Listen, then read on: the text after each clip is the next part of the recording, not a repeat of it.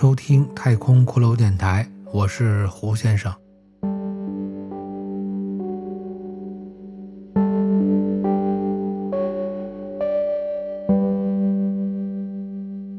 本集继续播讲我的原创故事《决战女神峰》第二十一集。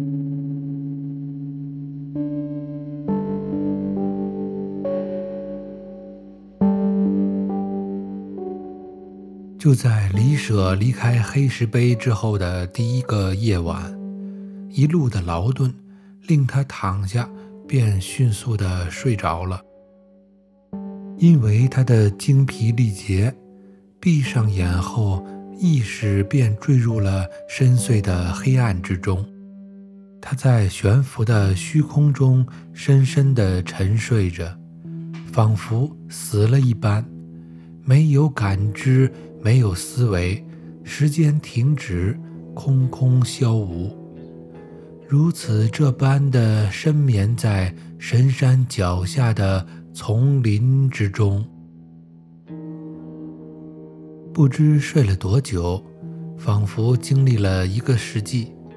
李舍的脑中忽然出现了一丝轻微的声响，他觉得自己好像是醒了。否则，又如何能听到声音呢？他慢慢地睁开了眼睛，发现眼前一片漆黑，心想：看来自己是够累的了，竟然睡了一整天，从晚上睡到了晚上。他躺着，觉得脑袋昏沉沉。或许是睡得太久的缘故，把脑袋睡木了。他躺着，眼睛向上望，天空非常的暗，没有一点的星光。就这样看了一会儿，李舍忽然觉得有什么地方不对劲儿，但又一时说不出缘由。他的脑袋发木。但还是在费力气地思索着。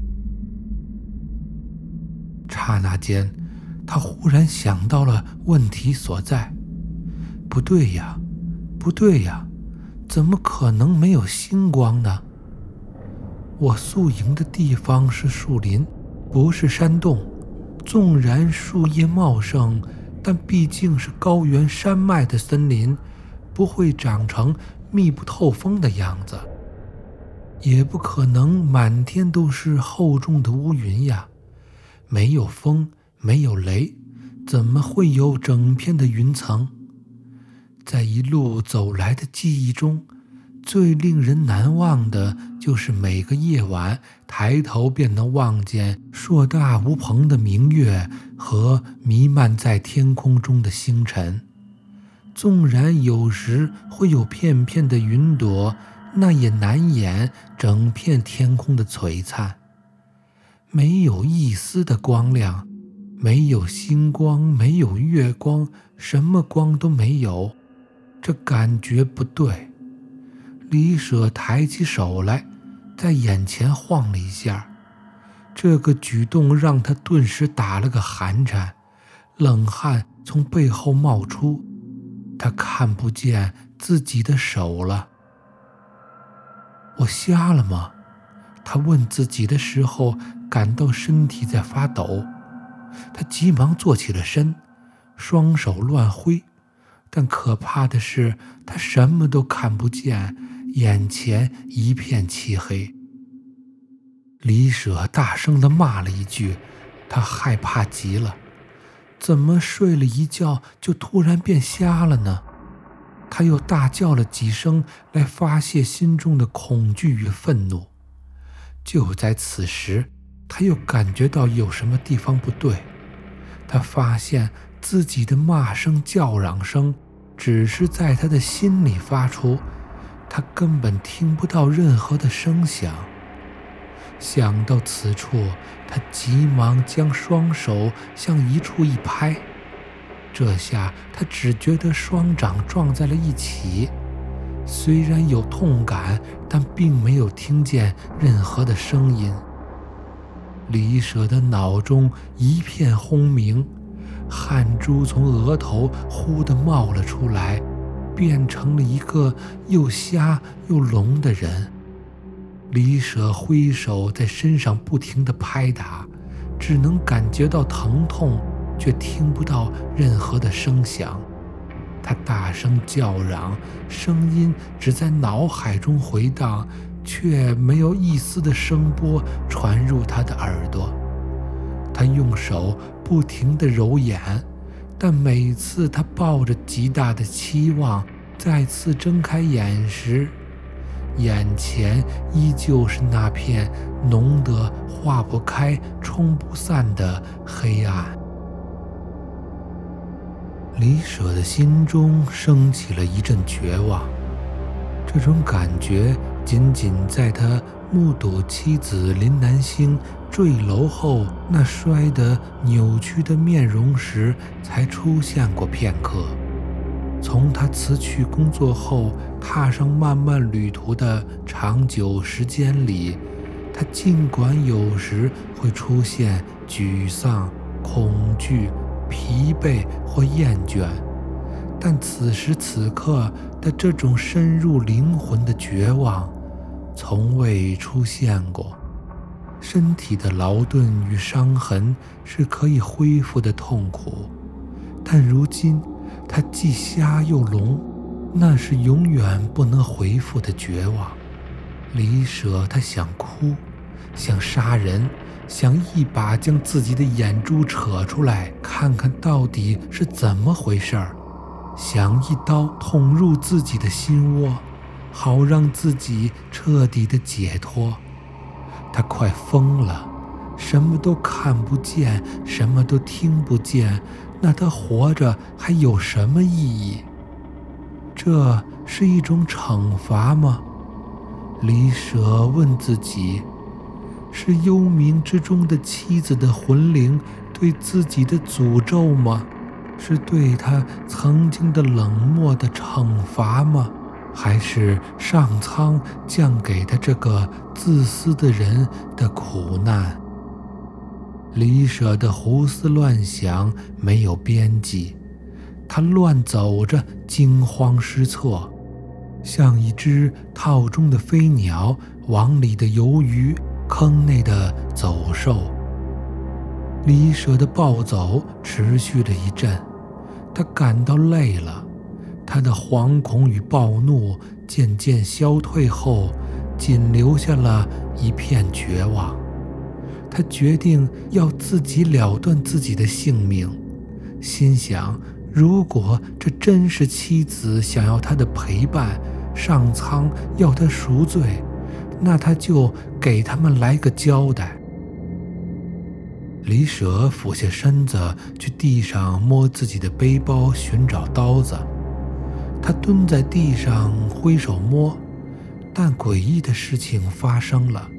他手触碰到的地方是一片光滑坚硬的地面。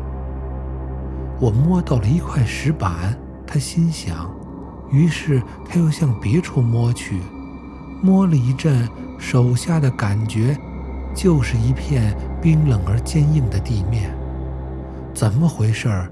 奇了怪了！不对呀，我睡觉的地方是一块森林中的土地呀，有杂草和泥土，怎么现在都消失了呢？摸了很长一段的距离，全都是一样的平滑的地面。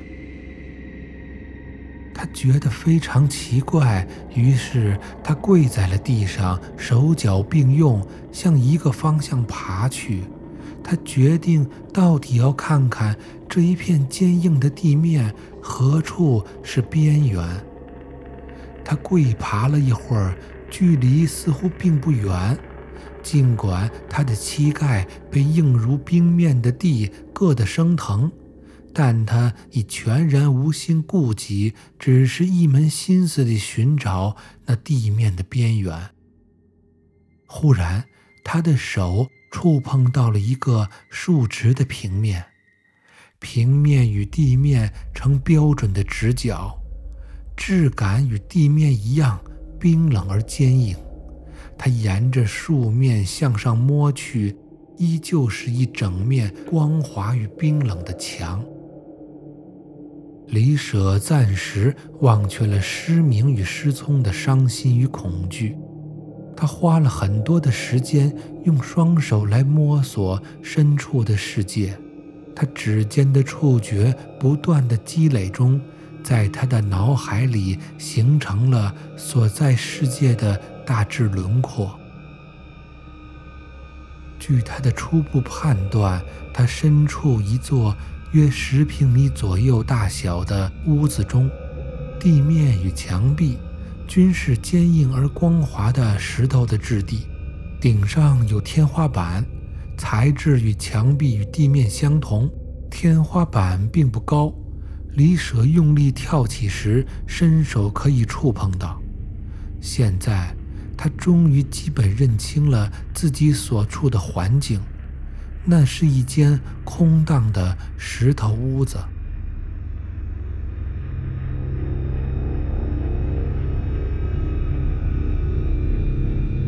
这里是太空骷髅电台，我是胡先生。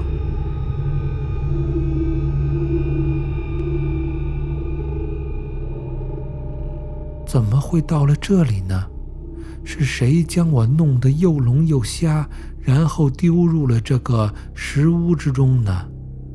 李舍在思考中，他觉得自己的脑力越来越不够用了。目前的状况。让他完全没了头绪。想着想着，他脑中忽一闪念，觉得在漫漫的混乱之中有一丝线索，就躲藏在某处，如同黑暗天空中一闪而过的光点，让他想要捉住，但似乎还有些遥远。什么地方不对劲儿呢？什么地方呢？李舍不住的自己念叨着，原地打着转。对了，他忽然想到了什么？是什么让我从睡眠中醒来的呢？让我想想，让我想想。那是一种声响，是一种声音让我醒过来的。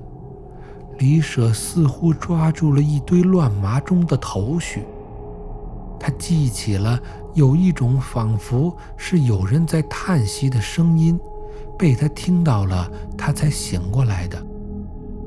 那么，这就是说明，在那个时候，他的耳朵是能听见声音的呀。那时他并不聋，为什么在稍后他就什么都听不见了呢？李舍此时努力地让自己保持冷静，平心静气地去沿着这个思路来寻找答案。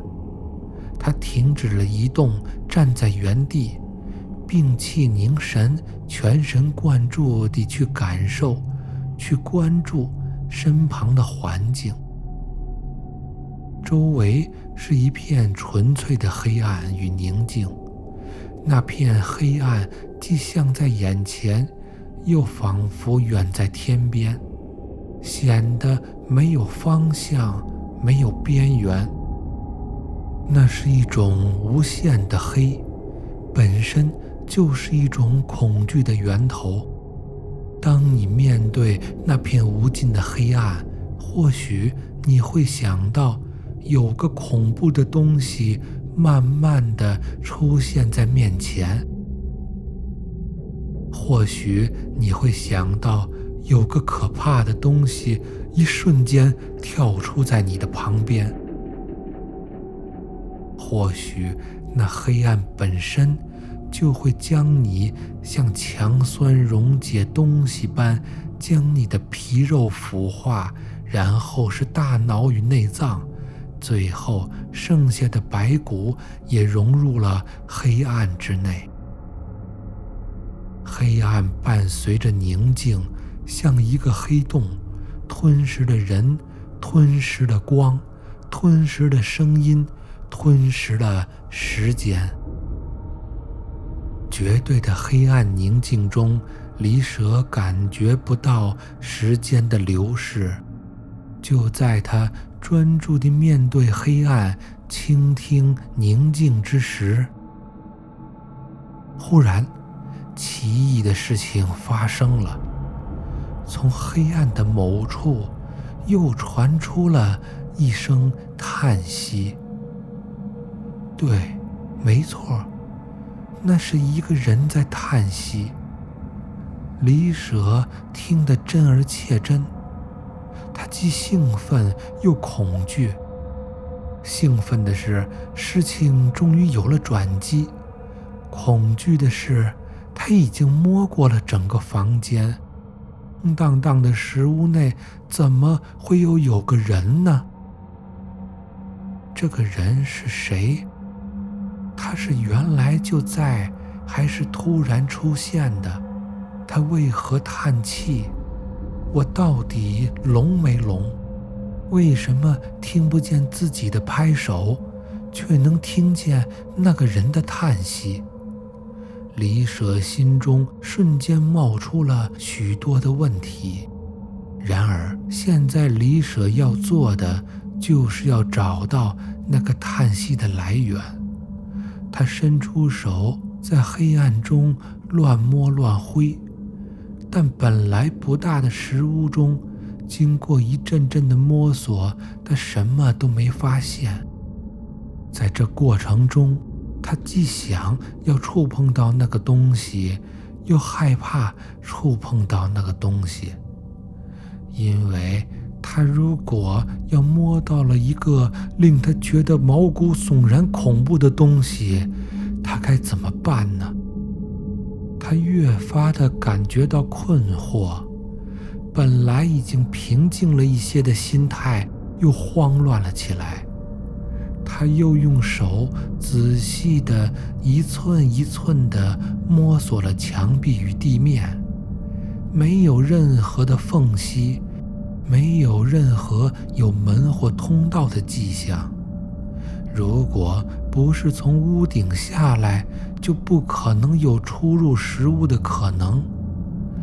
但屋顶下来的可能也没有啊，因为他并没有听到任何的响声发出，用来证明那个叹息的人是从天而降的。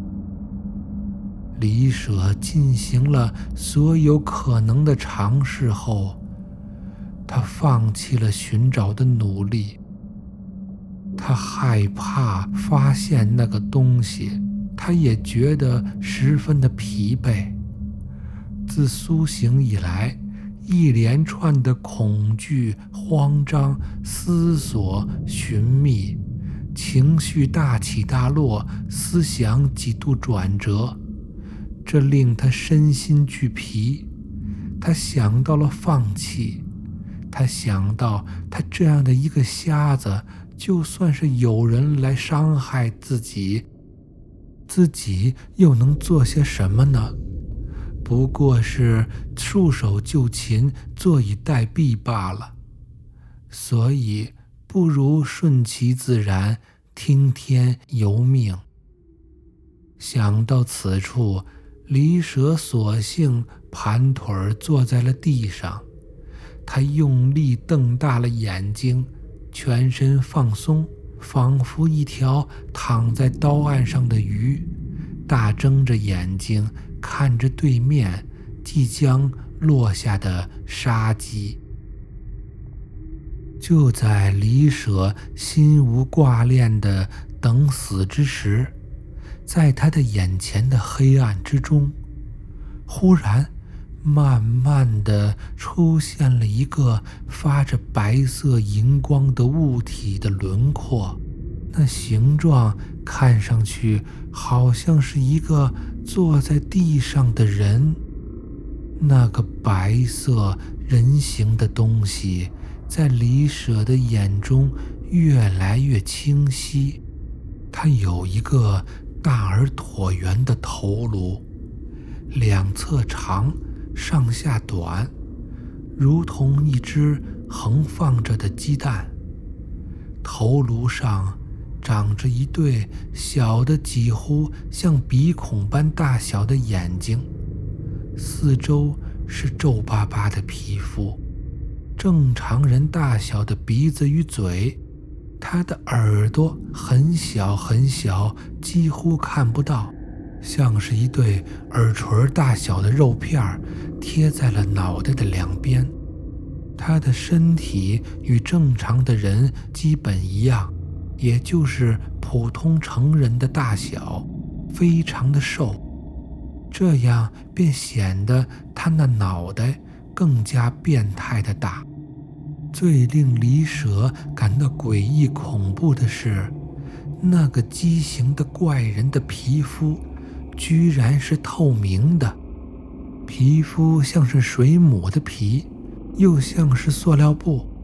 一眼看过去，他皮肤下的血管与内脏、骨骼都一览无余，清晰地展现着。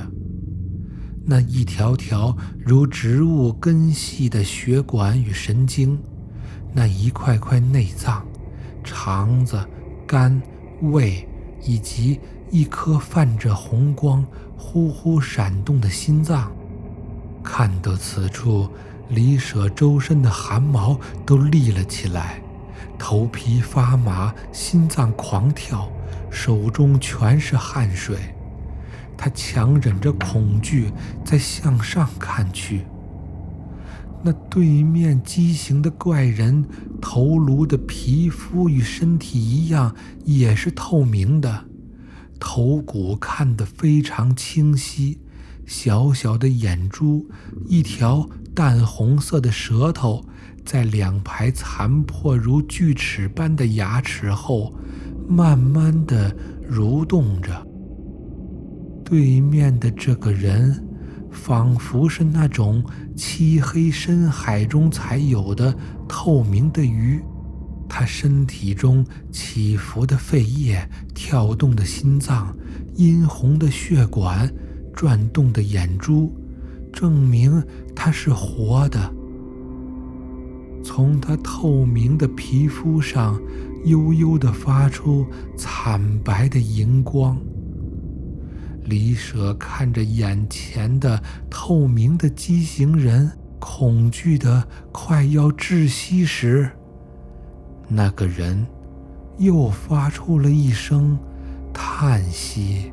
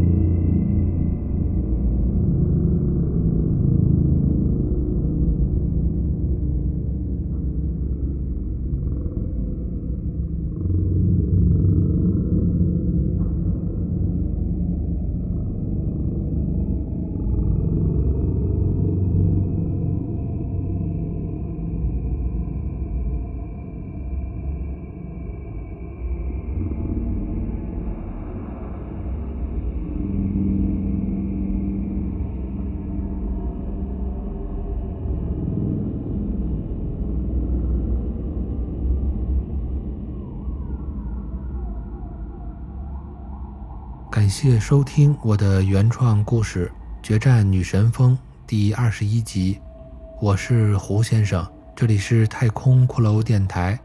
如果你喜欢我的作品，欢迎订阅，请点赞，谢谢支持，下集再见。